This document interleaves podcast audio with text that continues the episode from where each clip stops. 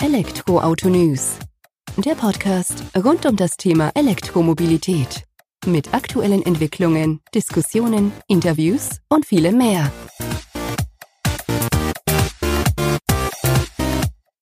Servus und herzlich willkommen bei einer neuen Folge des Elektroautonews.net Podcast.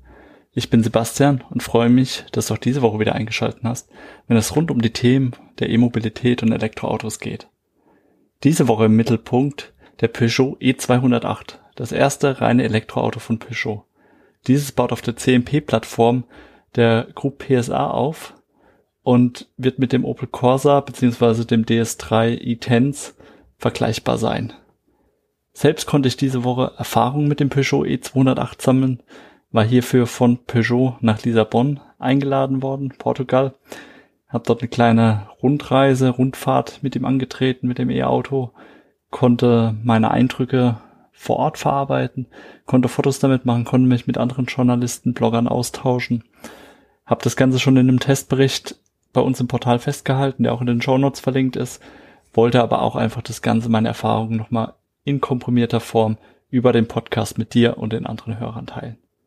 Bevor wir allerdings dazu übergehen, dass ich quasi in diese subjektive Eindrücke des Peugeot E208 aus Portugal übergehe, möchte ich gerne noch kurz auf das Interview aufmerksam machen, das jetzt nachfolgend erstmal eingefügt wurde von mir. Das habe ich mit Silke Roskotten geführt. Die hat die Leitung der Kommunikation für Peugeot in Deutschland, kennt den Peugeot E208 in und auswendig und hat ebenso die typischen Fragen, die man sich stellt, wenn man sich mit E-Autos beschäftigt, beantwortet. Wie gesagt, weitere Details mit vielen Fotos und visuellen Eindrücken gibt's im Portal bei uns.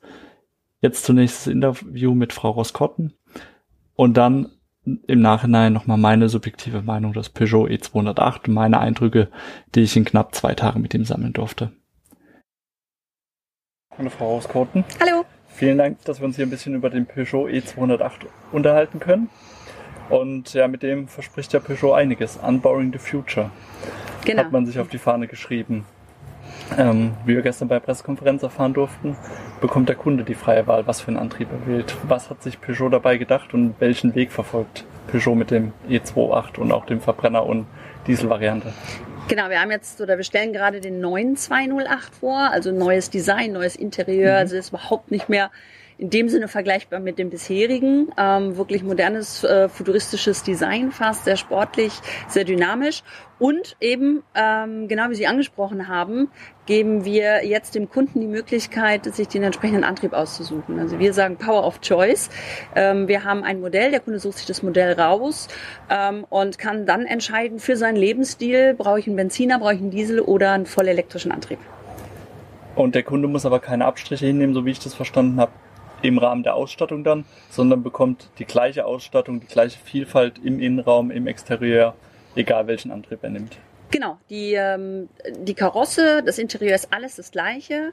Ähm, zum Großteil die Assistenzsysteme auch. Bei E-Mobilität wird natürlich immer noch mal das eine oder andere zusätzlich gewünscht, wie Klar. zum Beispiel eine stärkere Rekuperation.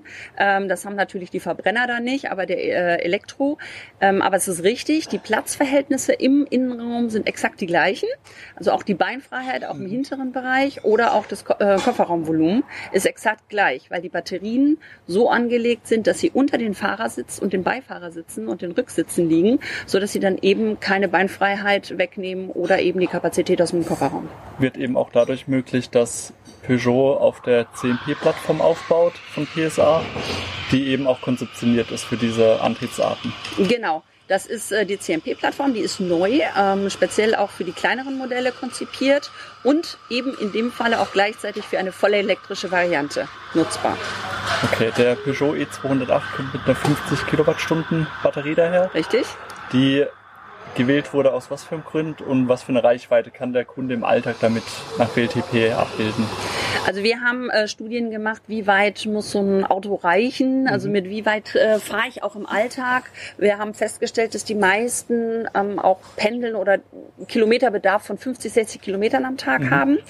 Ähm, die Batterie ähm, ist eine 50 kW Batterie, das ist richtig, und hat eine Reichweite von 340 Kilometern nach WLTP, das ist im neuen Messzyklus. Mhm. Ähm, damit würde ein normaler Mensch, der jetzt so 50, 60 Kilometer Reichweite hat, ungefähr fünf, sechs Tage sehr gut mit einer Ladung auskommen in der Woche. Schön, also aus dem Alltag gegriffen dann, wo man sich dran orientiert hat und dann nicht ein Reichweitenmonster aufgebaut, was dann natürlich auch die Kosten wieder nach oben treiben würde.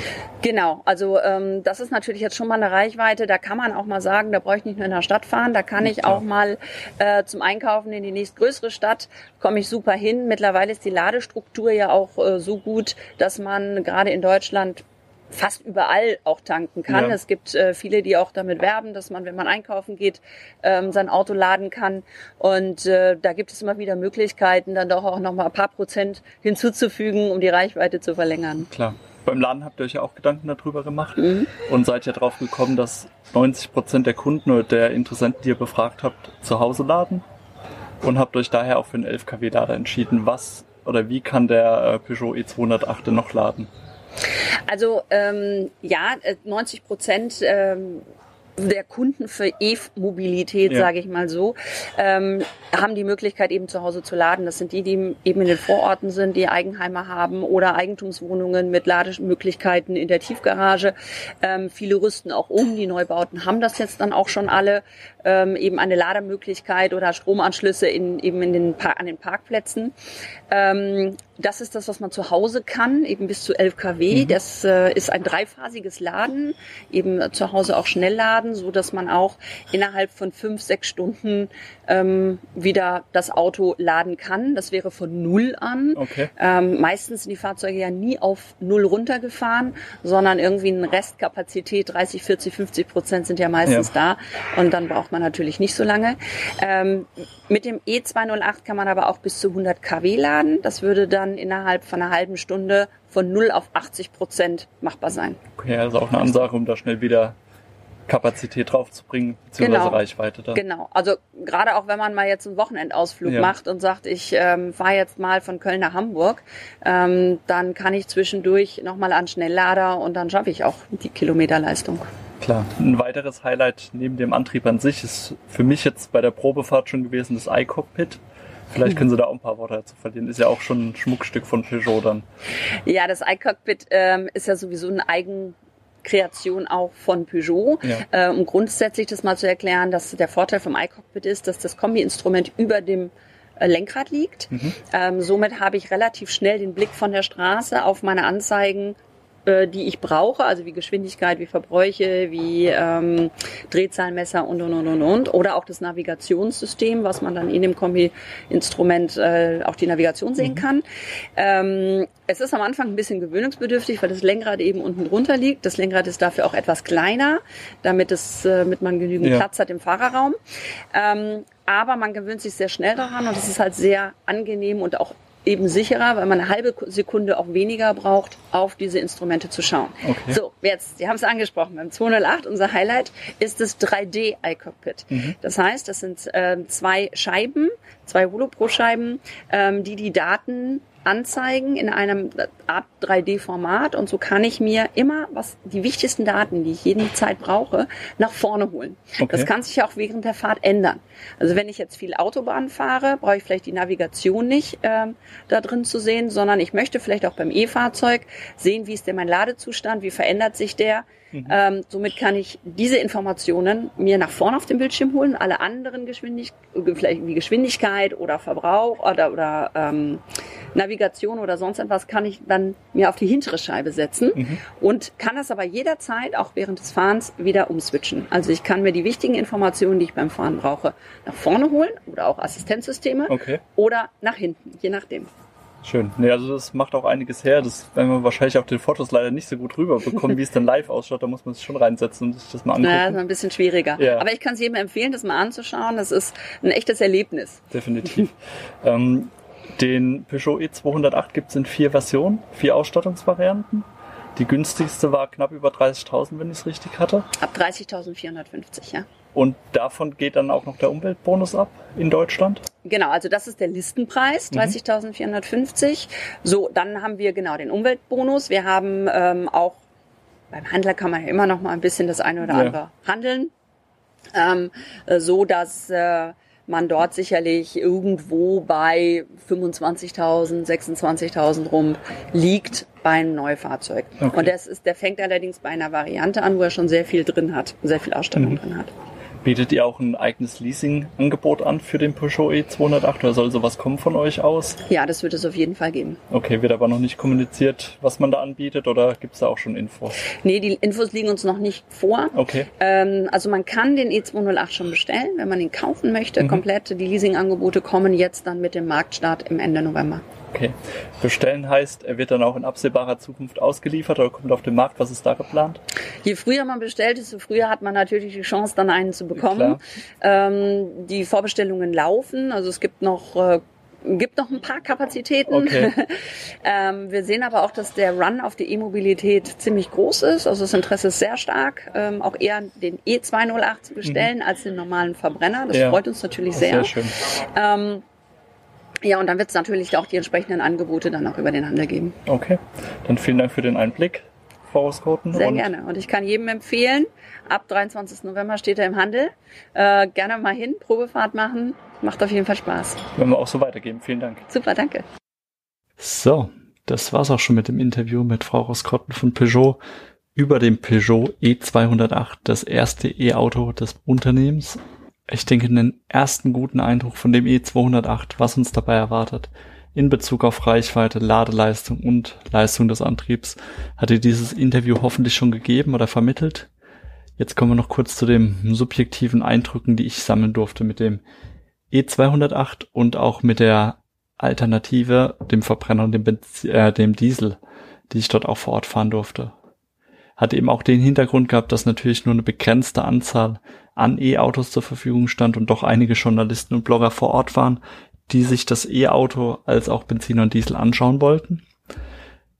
Aber für uns den Vorteil, den wir hatten und weswegen ich mich auch entschieden habe, dass wir die Reise eben nach Portugal antreten, ist die Tatsache, dass sich Verbrenner, Diesel als auch E-Auto die gleiche Plattform teilen. Es gibt nur leichte Unterschiede in der Optik, im äußeren Design bei den Fahrzeugen, also insbesondere von E Variante zu Benziner und Diesel, aber im Innenraum sind sie alle gleich.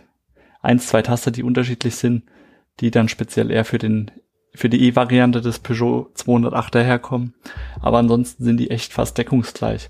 Und von daher war es schön, am ersten Tag sind wir die längere Strecke mit dem Verbrenner und dem Diesel gefahren. Konnten da dann eben, oder da konnte ich dann zumindest so die Eindrücke aus dem Innenraum sammeln. Konnte auch schon mal schauen, wie schaut's aus, wie ist das Sitzgefühl, hat man genug Platz drin wie ist das, ähm, wie ist der Cockpit aufgebaut? Fühlt man sich als Fahrer im Peugeot 208 wohl? Einfach um diese Dinge schon mal sozusagen zu erledigen, zu verarbeiten. Und am zweiten Tag war es uns dann möglich, eben den Antrieb des Peugeot E208 zu erleben. Ein bisschen Strecke mit ihm zu fahren, zu schauen, wie er anspricht, wo sind spürbare Unterschiede zum Verbrenner und zum Diesel und das Ganze eben aufzugreifen. Grundsätzlich spiegelt das eben auch das, den Ansatz von Peugeot wider, dass der Kunde die Wahl hat. The power of choice, wie es Frau Roskotten gesagt hat. Man möchte dem Kunden ein Fahrzeug bieten, das überzeugt und wo der Kunde sich nicht zwischen den Ausstattungen entscheiden muss, sondern wo er sich hinsichtlich des Antriebs entscheiden kann. Das heißt, es ist vergleichbar. Ich habe bei dem E-Auto nicht automatisch die beste Ausstattung dann oder bei dem Verbrenner, sondern kann sagen, ich möchte das und das Auto haben mit dem und dem Antrieb. Ohne Abstriche. Und das macht das Ganze doch interessant, wie ich finde. Preislich muss man natürlich dazu sagen, dass der günstigste ähm, Verbrenner bei 15.500 Euro liegt, so um den Dreh rum. Der günstigste, die günstigste E-Variante ohne Abzug, Abzüge von ähm, Umweltbonus beispielsweise oder anderen Förderungen liegt bei 30.500 Euro.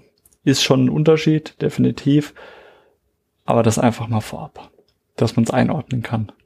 Ist ja auch im Moment immer noch eine bewusste Entscheidung, wo ich auch bereit bin, mehr Geld auf den Tisch zu legen, wenn ich E-Auto fahren will. Wird sich ja dann hoffentlich ab 2020 mit äh, kommenden Volumenmärkten irgendwo ändern. Ja, der Peugeot E208 präsentiert sich knackig, sportlich, modern auf jeden Fall. Ich kenne auch den alten 208er oder einen der alten 208er. Gibt's ja schon länger die Baureihe und muss sagen, die haben mich nie so richtig angesprochen. Ich bin zwar mitgefahren schon, gezwungenermaßen, weil halt Freunde das als Fahrzeug hatten. Aber ja, rein optisch hat's mich einfach nicht abgeholt, die ganze Geschichte. Ist beim Peugeot E208 und auch bei den anderen Antrieben definitiv nicht der Fall. Die sprechen mich an. Die kommen schön daher. Die haben tolle Formsprache und vor allem modern. Ich habe in dem äh, Testbericht geschrieben, er ist ein typischer Stadtwagen für mich. Habe ich dann auch ein, zwei E-Mails dazu bekommen, warum Stadtwagen. Das kam wohl abwertend rüber, ist überhaupt nicht so gemeint. Er ist einfach schön kompakt. Er kommt klar daher, nicht so aufdringlich, nicht so hoch. Er fügt sich flüssig in den Verkehr ein, er kommt zügig voran mit seinem E-Antrieb und kann auch, wenn man mal ein bisschen Strom gibt, ordentlich davon ziehen. Wenn auch nur für eine begrenzte Strecke. Also es macht einfach Spaß, das Fahrzeug zu fahren und ja, auch die Lademöglichkeiten sind eben dafür ausgelegt und das hat mir gefallen, so von den Eindrücken her. Auf die technischen Details möchte ich jetzt nicht viel weiter eingehen, weil die hier haben wir im Testbericht drin in aller Ausführlichkeit und Frau Roskotten hat uns ja auch schon abgeholt damit. Worauf ich eingehen möchte, sind Besonderheiten wie das Peugeot iCockpit beispielsweise, die Schaltzentrale des Peugeot E208. War natürlich in der GT-Linie, die wir gefahren sind, das war die höchste, teuerste Ausstattung. Natürlich voll zu Ende konfiguriert und überzeugt dann natürlich noch mehr. Ein 3D-Kombi-Instrument, was einfach Spaß macht anzuschauen. Man kriegt auf zwei Ebenen die wichtigsten Hinweise angezeigt, je nachdem, was das System aktuell für wichtiger erachtet. Beispielsweise auf der Autobahn geht die Navigation in den Hintergrund, man folgt ja meistens eh der Strecke, dafür Geschwindigkeitsanzeige oder Drehzahlmesser nach oben in die vordere Ebene. Das System reagiert dynamisch. Umgekehrt, wenn es dann natürlich geht, die Autobahn abzufahren, wechselt das Ganze wieder. Da habe ich auch ein Video mit eingebettet im Testbericht, das verdeutlicht das Ganze nochmal. Dann haben wir Fahrerassistenzsysteme mit drin, im E208 als auch in den Verbrenner- und Diesel-Alternativen die teilweise aus Fahrzeugen von einem höheren Segment entnommen wurden, C- oder D-Segment teilweise sogar, hat man so noch nicht gesehen in dem B-Segment, wo der Peugeot E208 eben eingeordnet ist. Er hat einen automatischen Geschwindigkeitsregler mit Stop-and-Go-Funktion drin, Spurpositionierungsassistenten, Spurhalteassistent, Active Safety Brake Plus. Das heißt, er, das Fahrzeug erkennt Fahrzeuge, Fußgänger und Fahrradfahrer tags wie nachts von 5 Kilometer bis 140 kmh und gibt eben auch Kollisionswarnung aus. Müdigkeitswarner ist drin, Fernlichtassistent, Verkehrsschilderkennung mit Darstellung der Geschwindigkeitsempfehlung im Kombi-Instrument dann, erweiterte Erkennung von Verkehrsschildern, das heißt Stopp- und Durchfahrtsverbote werden auch erkannt. Aktiver tote Winkelassistent ist drin, finde ich auch sehr praktisch, gerade auf der Autobahn. Man sollte natürlich immer noch über die Schulter den Blick werfen, aber es gibt zumindest mal eine ähm, Richtung vor dann eben. Ja, rein elektrisch waren wir leider nicht ganz so lange unterwegs, weil wie gesagt nur begrenzt Fahrzeuge. Aber man hat schon gemerkt, dass der E208 nicht umsonst die höchste Motorisierung der Peugeot 208 Modelle hat. Also er kommt mit der meisten Leistung daher. Sind in Anführungsstrichen, ich glaube nur 6 PS mehr. Also 100 Kilowatt, 136 PS bringt er oder wirft er in die Waagschale. Aber er hat halt, oder er bringt vor allem den E-Antrieb als unschlagbaren Vorteil mit sich mit. Stell, ich glaube, selbst wenn man den gleichen Peugeot als Verbrenner neben dran stellen würde, der E208 zieht den locker ab. Gibt Gas, er sprintet einfach schneller in, äh, von 0 auf 100 in 8,1 Sekunden mit dem E-Antrieb, mit dem Ver äh, Verbrenner oder Dieselantrieb deutlich langsamer. Zumindest gefühlt auf jeden Fall. Die Reichweite ist auch alltagstauglich mit 340 Kilometer. Die wird sich wahrscheinlich in der Realität irgendwo bei 240 bis 280 Kilometer je nach Fahrweise einpendeln. Der Akku kann geladen werden über einen 11 kW Lader, weil man sich eben bei Peugeot verspricht, dass die meisten ähm, Menschen den E208 daheim laden werden. Von 90 Prozent geht man davon aus. Deswegen 11 kW Lader und kein 22 kW hat aber auch noch eine Schnelllademöglichkeit, um ihn mit bis zu 100 kW eben auch an Autobahnraststätte oder sowas aufzuladen.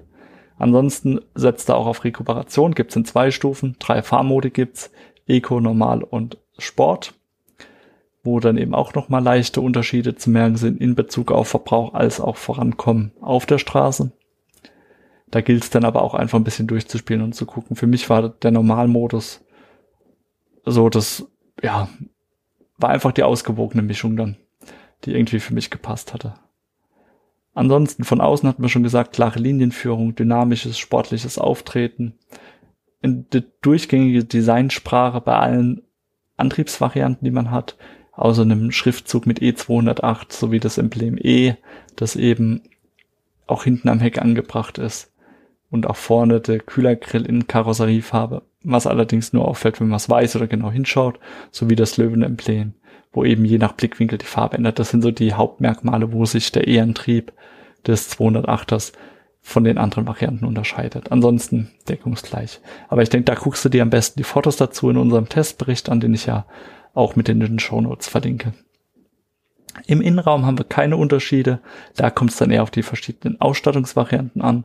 Da haben wir aktuell, ich glaube, fünf Ausstattungsvarianten. Allerdings sind ähm, nur vier davon für die E-Variante dann auch zugänglich, weil die Like äh, Ausstattungsvariante ist sozusagen die Einstiegsvariante für den Verbrenner, wo wir dann eben auch bei dem Preis um die 15.500 Euro landen. Ja, was gibt es sonst noch zu sagen? Das Fahrgefühl an sich war sehr angenehm, hat Spaß gemacht, er ist zügig vorangekommen, er hat sich gut eingefügt. Kritikpunkte aus meiner Sicht, was würde ich aufführen? Die Größe ist okay und ausreichend, vollkommen. Allerdings muss ich sagen, wenn ich nochmal hinter mir als Fahrer sitzen würde, würde ich mir schon sehr eingesperrt vorkommen. Dann ist es schon sehr eng. Man muss dazu sagen, ich bin 1,85, 86 groß, also brauche auch ein bisschen Platz in einem Fahrzeug und äh, muss den Sitz dementsprechend nach hinten stellen. Also ich hätte da jetzt nicht mehr die Beinfreiheit, um länger bequem zu sitzen, muss man ganz fair sagen. Aber das gilt es einfach direkt selbst auszuprobieren. Des Weiteren hatte ich das Problem oder die Herausforderung, meine Füße ein bisschen zu ordnen im Fußraum vorne als Fahrer, weil ich dann doch mich erwischt hatte, dass ich anstatt aufs Gaspedal auch mal leicht das Bremspedal gestreift habe. Aber ist vielleicht auch nur Übungssache, muss man sich anschauen. Aus meiner Sicht bringt Peugeot mit dem E208 ab Februar 2020 ein E-Auto auf den Markt, was durchaus für Konkurrenz in dem Segment sorgen kann, was eine ordentliche Ausstattung schon in der Basis Basisvariante mit sich bringt und in den höheren Ausstattungen auf jeden Fall zu überzeugen weiß muss man abwarten, ob es mal noch eine höhere Motorisierung gibt. Die Reichweite ist aus meiner Sicht vollkommen ausreichend mit den alltagstauglichen 340 Kilometer, die, wie gesagt, bei 250 bis 280 Kilometer wohl landen werden. Aber macht einen guten Eindruck, das Auto. Ich möchte mich jetzt einfach erstmal wieder bei dir bedanken, dass du mir zugehört hast. Bei meinem doch etwas längeren Monolog über den Peugeot E208 hat mich aber auch begeistert, das Fahrzeug. Und ich denke, Peugeot hat da was ganz Tolles auf die Beine gestellt. Mehr Infos dazu bestimmt die Tage noch bei uns im Portal. Wir werden es auf jeden Fall beobachten, auch wie er auf den Markt kommt, wie er angenommen wird. Was andere dazu sagen, das äh, kannst du im Newsletter auf jeden Fall nachlesen. Mir bleibt jetzt eigentlich nicht mehr viel zu sagen, außer vielen Dank fürs Zuhören. freue mich, dass du wieder eingeschaltet hast bei der aktuellen Podcast-Folge und würde mich noch mehr freuen, wenn du bei iTunes ein eine positive Bewertung für uns hinterlässt, wenn du einfach den Podcast noch ein wenig mehr in die Welt hinausträgst mit uns dann gemeinsam, um die E-Mobilität unter das Volk zu bringen. Demnach auch hierfür nochmal vielen Dank. Mach's gut, wir hören uns nächste Woche. Bis dahin, ciao.